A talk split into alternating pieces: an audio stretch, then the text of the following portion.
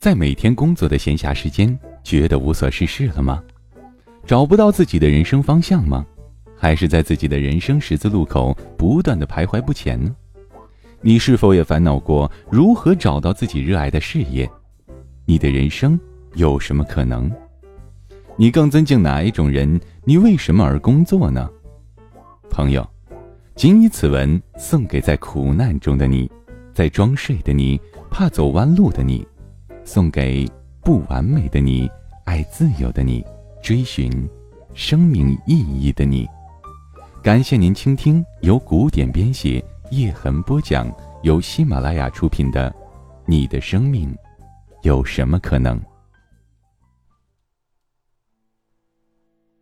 第四十一回：面对生命，消除缺憾还是创造可能？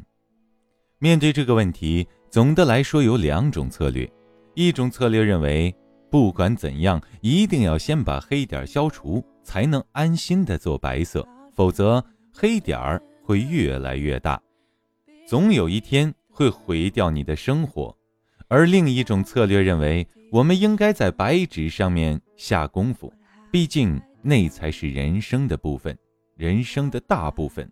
而我们要做的是不断把白纸的份额做大做好。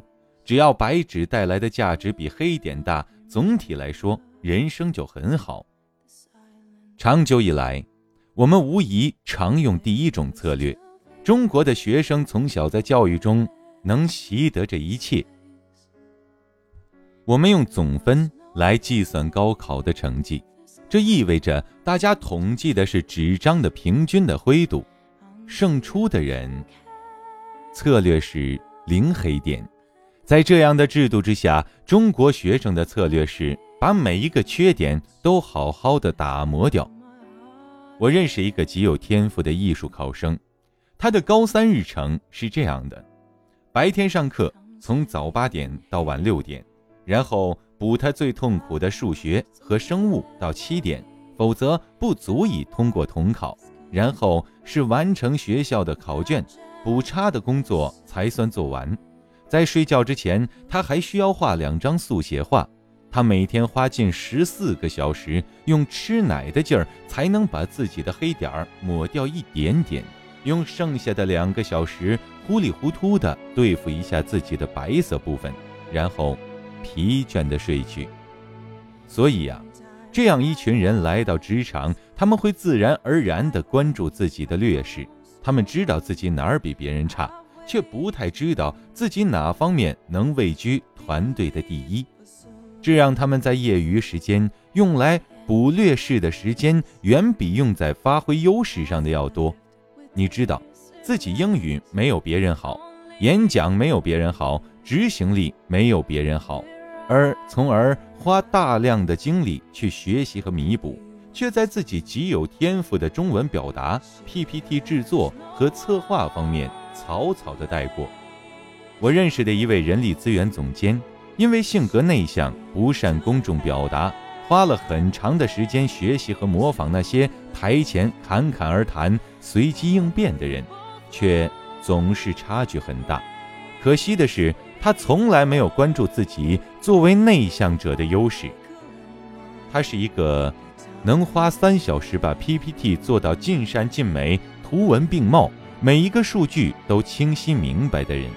而这往往不是一个随机应变者能下的笨功夫。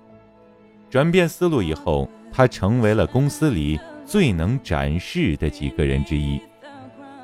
在个人成长方面，我们努力在自己身上找问题，发现阴影，自我治疗，把自己看成带着社会异化、童年阴影的病人，花费巨大的时间和精力与自己的伤疤做斗争。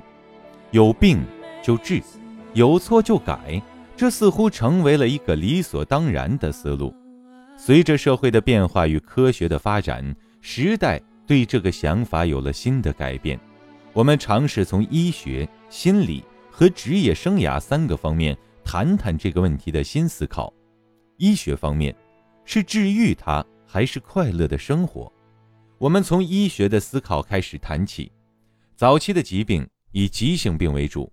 一旦不治不注意啊，马上就致命。以十四世纪席卷欧洲的黑死病为例，这场起源于西亚亚洲的西南部的疾病啊，在不到一百年的时间席卷了整个欧洲亚洲，估计有七千五百万人死于这场疾病。仅当时的欧洲就有百分之三十的人死于黑死病，而在整个二十世纪一百年间，死于天花的人数总人数。有三到五亿，超过了一战一千万与二战七千万的总和。如果你是个明朝人，偶感风寒，身体微恙，也许就是一场致命疾病的开始。所以啊，在以前的学医学中，控制病情是主要目的，杀死疾病是重要的手段。但是随着医学发展，大部分的急性病在现代已经可以预防和治疗了，慢性病成为当前的治疗主体。两千年，中国慢性病死亡人数近六百万，占到了总体死亡人数的百分之八十，是急性病的十三点八倍。心脑血管、呼吸系统疾病和肿瘤排行前三。以现在的科学水平，中老年最常见的慢性疾病，糖尿病。原发性高血压和冠心病都无法完全治愈，相比非要把这些疾病杀掉的努力，与他们共存更加明智。如果血糖、血压能控制得很好，再加以适度的锻炼，糖尿病人、高血压病人的生活可以完全与正常人一样。和常见的中老年慢性病相同，大部分的慢性病只能控制，无法治愈。一旦要杀灭，往往对人体本身的损害更大。拿癌症来说，按照基因学来说，我们每个人身上都携带有原癌基因和抑癌基因。当两者失衡，就会发生基因突变，产生癌细胞。这时，免疫系统会产生大量具有癌细胞清理能力的细胞，如淋巴细胞群。用它们来杀灭癌细胞，让身体重新的恢复平衡。所以，理论上，每一个人的身体都有潜在的癌细胞。癌症症状则是这种平衡被打破，癌细胞大量繁殖的结果。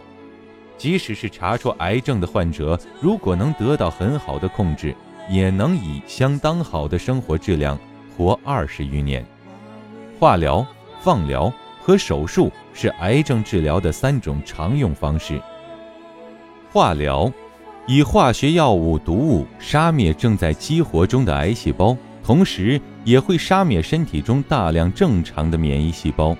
化疗也无法杀灭休眠中的癌细胞和正常细胞，这也是为什么化疗之后往往会发生各种的转移，如加压的地壳和。爆发的火山口的关系，这个地方的增殖被扑灭了，另一个地方的癌细胞又被激活起来。过去那种不惜一切代价杀死疾病的激进医疗手段，往往会带来杀敌一万自损八千的反效果。过去，医生的诊疗手段都围绕疾病进行，为了根除疾病，甚至不择手段，就会对患者的正常生活产生破坏。对疾病来说是杀灭了，但是对病人来说却带来了比疾病本身更大的痛苦。医学界开始思考，这是否违背了医学的基本原则？有时候去治疗，常常去舒缓，持续让人愉悦。医学研究的对象应该是如何让人更幸福。而不仅仅是杀死疾病，现代医学的观点从杀死疾病转为如何与疾病和平相处，提升生活质量。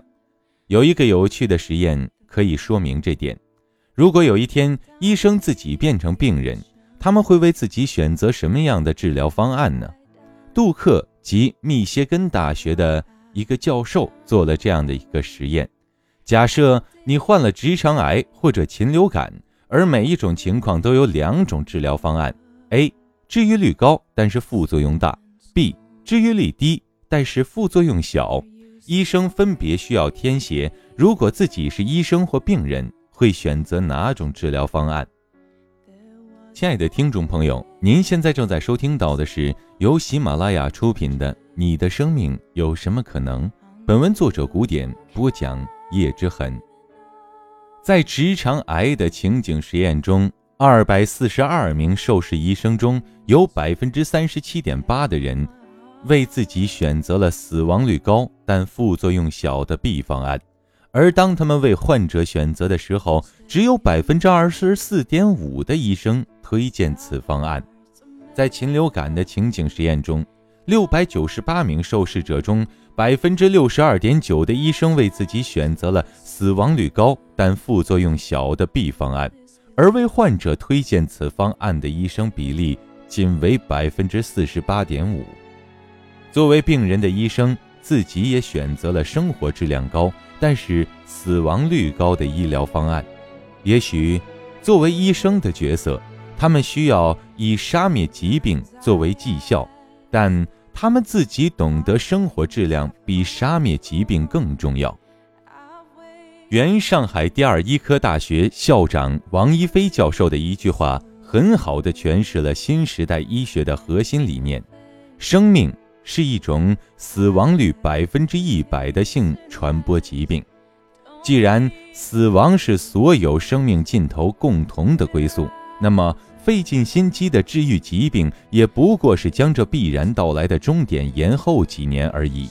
更好的控制慢性病，同时努力提高自己的生活质量，与疾病和谐相处，才是真正的明智之道。心理学方面，什么是可以改变的？与医学相同，从二十世纪六十年代末。心理学开始反思自己的使命与定位。从建立起这个学科开始，心理学有三大使命：疗愈精神疾病、帮助人们幸福以及发现和培养天才。二战之后，人们却发现心理学大部分精力在疗愈精神痛苦中，慢慢遗忘了关于幸福生活与发现天才的两项使命。美国心理学家大会主席。塞里格曼在他的《真实的幸福》一书里面谈到，两千年前的心理学文献中，关于抑郁、焦虑等的文献占到了百分之九十五，而关于幸福愉悦的只有不超过百分之五。心理学在慢慢成为一门受害心理学。这个反思直接带来对另外两个使命的研究、思考和应用，帮助人们幸福的使命。导致了积极心理学的诞生。最近很火的哈佛幸福课是其应用成果之一，而发现和培养天才这个使命，则直接推动了对脑科学、性格分类、学习法的更深的研究。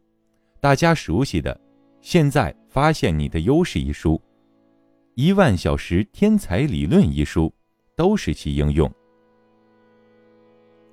近年来。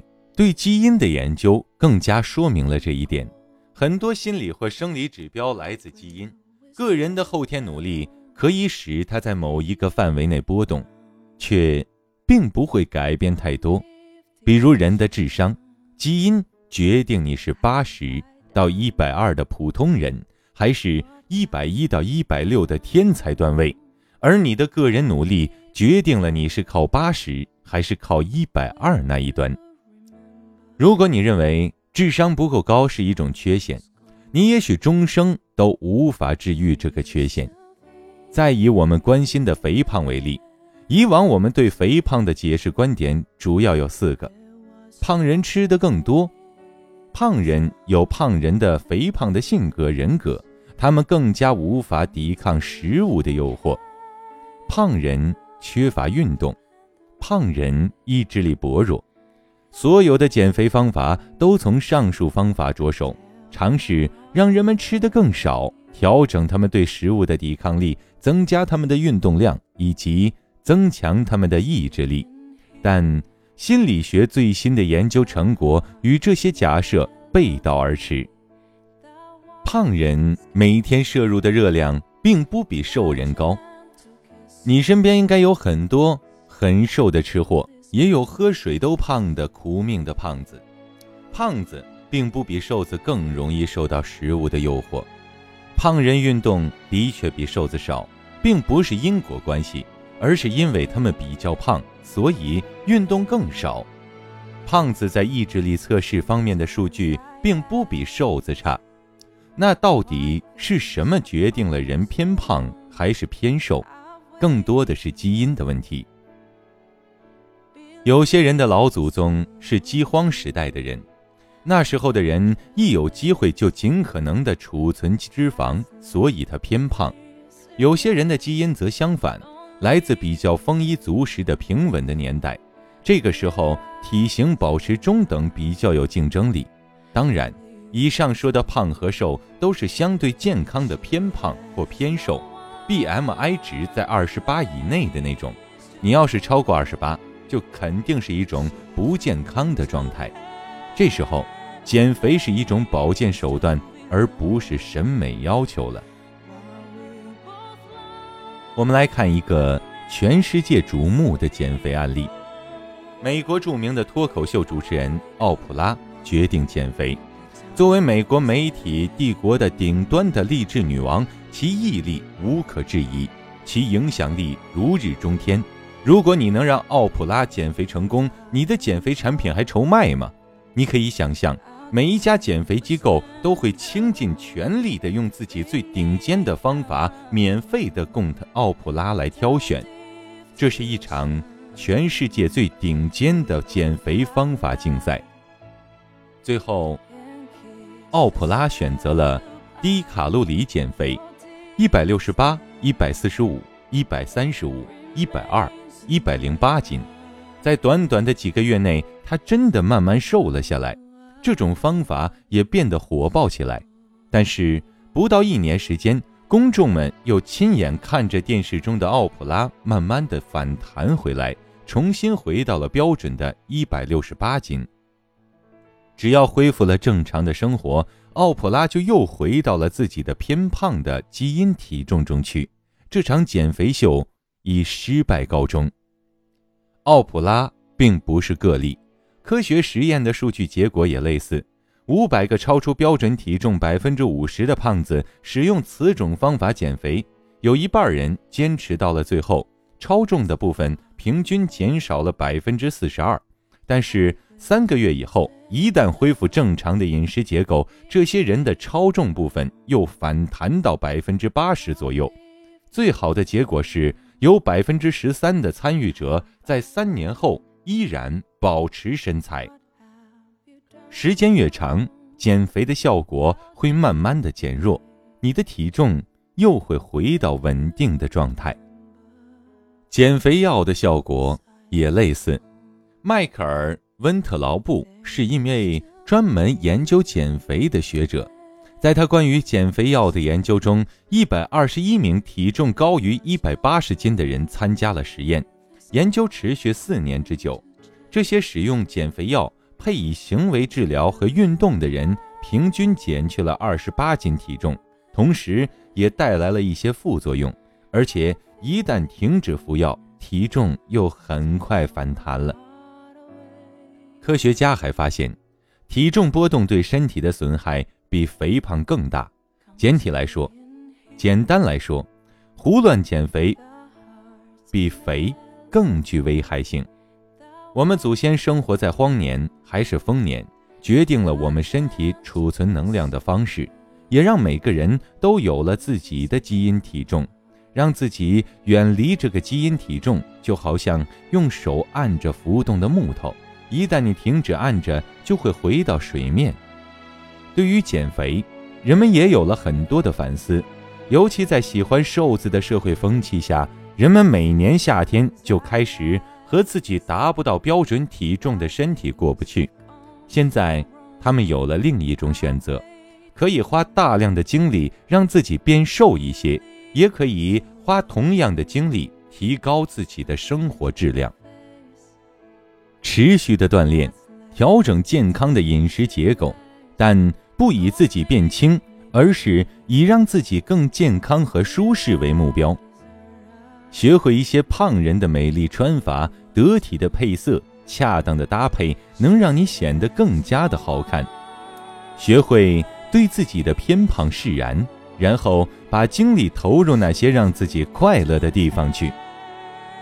如果你接受我们每个人都患有一种通过性传播、死亡率百分之一百的绝症，那么医学和心理学的工作就不应该是医治这些绝症，让他们不再复发。而是让我们在拥有疾病的同时，能够过上更加幸福、快乐的日子。所以，今天，一个来寻者走入咨询室，对咨询师说：“我抑郁，我失恋，而且还和老板大吵一架，丢掉了工作。”咨询师会问他：“那是什么力量让你起床来到我的咨询室呢？”而两个小时以后，你最期待什么事情发生呢？职业生涯，短板原理还是长板原理？在职业生涯中，关注优势比劣势更加重要。以前有一个著名的木桶理论：一个木桶能装多少水，取决于最短的一块板。在工业化时代。这个理论的确非常的有效，但是在全球互联的时代，这个理论实际上早已经破产。今天的公司实在没有必要精通一切。如果财务不够专业，可以聘用比自己更有优势的会计事务所；如果在人力资源上欠缺，可以聘用猎头或者人力资源咨询机构。市场公关如果是短板。有大量的优秀广告和宣传公司为你量身定做，同样的，还有法律服务、战略咨询、员工心理服务。现代的公司只需要有一块足够长的长板，以及一个有完整的桶的意识的管理者，就可以通过合作的方式补齐自己的短板。所以，今天的企业发展从短板原理。变成了长板原理。当你把桶倾斜，你会发现，能装多少水决定于你的长板。而当你有了一块长板，就可以围绕这块长板展开布局，为你赚到利润。如果你同时拥有系统化的思考，你就可以用合作或者购买的方式补足你其他的短板。百事可乐在中国的战略就是这样，他们把制作、渠道、发货。物流全部外包，只保留市场部寥寥几个人运营百事可乐的品牌，仅仅做好品牌这个长板就好。你今天喝到的青岛啤酒，都来自你附近方圆一百公里的啤酒厂，瓶子和盖子来自另外一家专门做瓶盖的厂家，而青岛啤酒做的仅仅是拿出自己的配方，贴上自己的标签。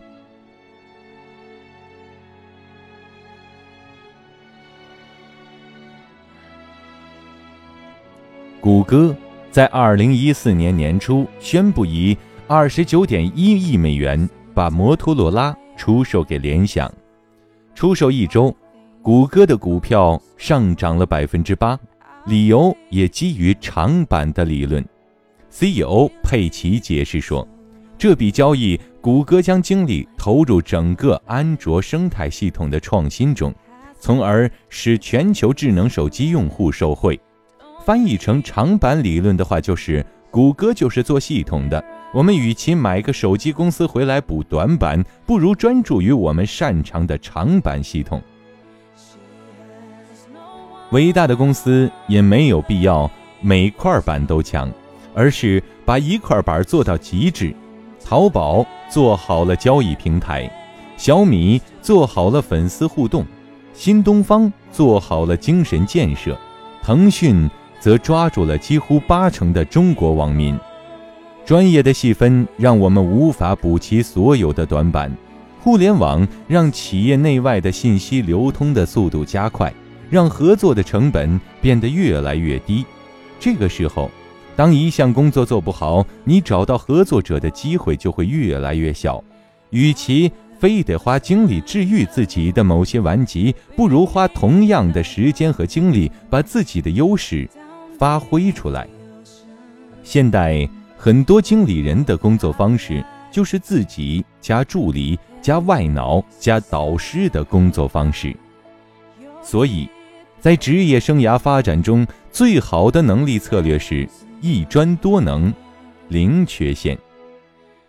一专指的是让自己有一项非常非常强的专长，多能指的是可能可能多的储备几项能力搭配着使用，通过自身努力和对外合作，让自己的弱势变得及格即可。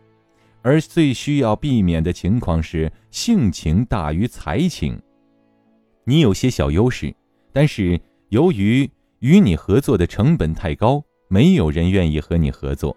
这与应对疾病的策略一样，先让自己别得快速致死的急性病，然后和自己的慢性病和平共处，专注发挥自己的优势。历史上。不乏这样的例子，丘吉尔、罗斯福与林肯，都是著名的终生的抑郁症的患者。林肯的抑郁症甚至严重到在婚礼上临时发作、落跑，而无法正常的结婚。但抑郁症发病的间隙也足够让林肯发起南北战争，让丘吉尔与罗斯福打赢二战。乔布斯是个扭曲现实、有怪癖。不近人情、挑剔苛刻的家伙，周星驰是个出了名的坏脾气和反复无常的人，马云则以出尔反尔著称。对于企业，他们意识到自己的问题，知道自己有长板、短板，也需要其他人弥补，但他们始终关注自己的优势。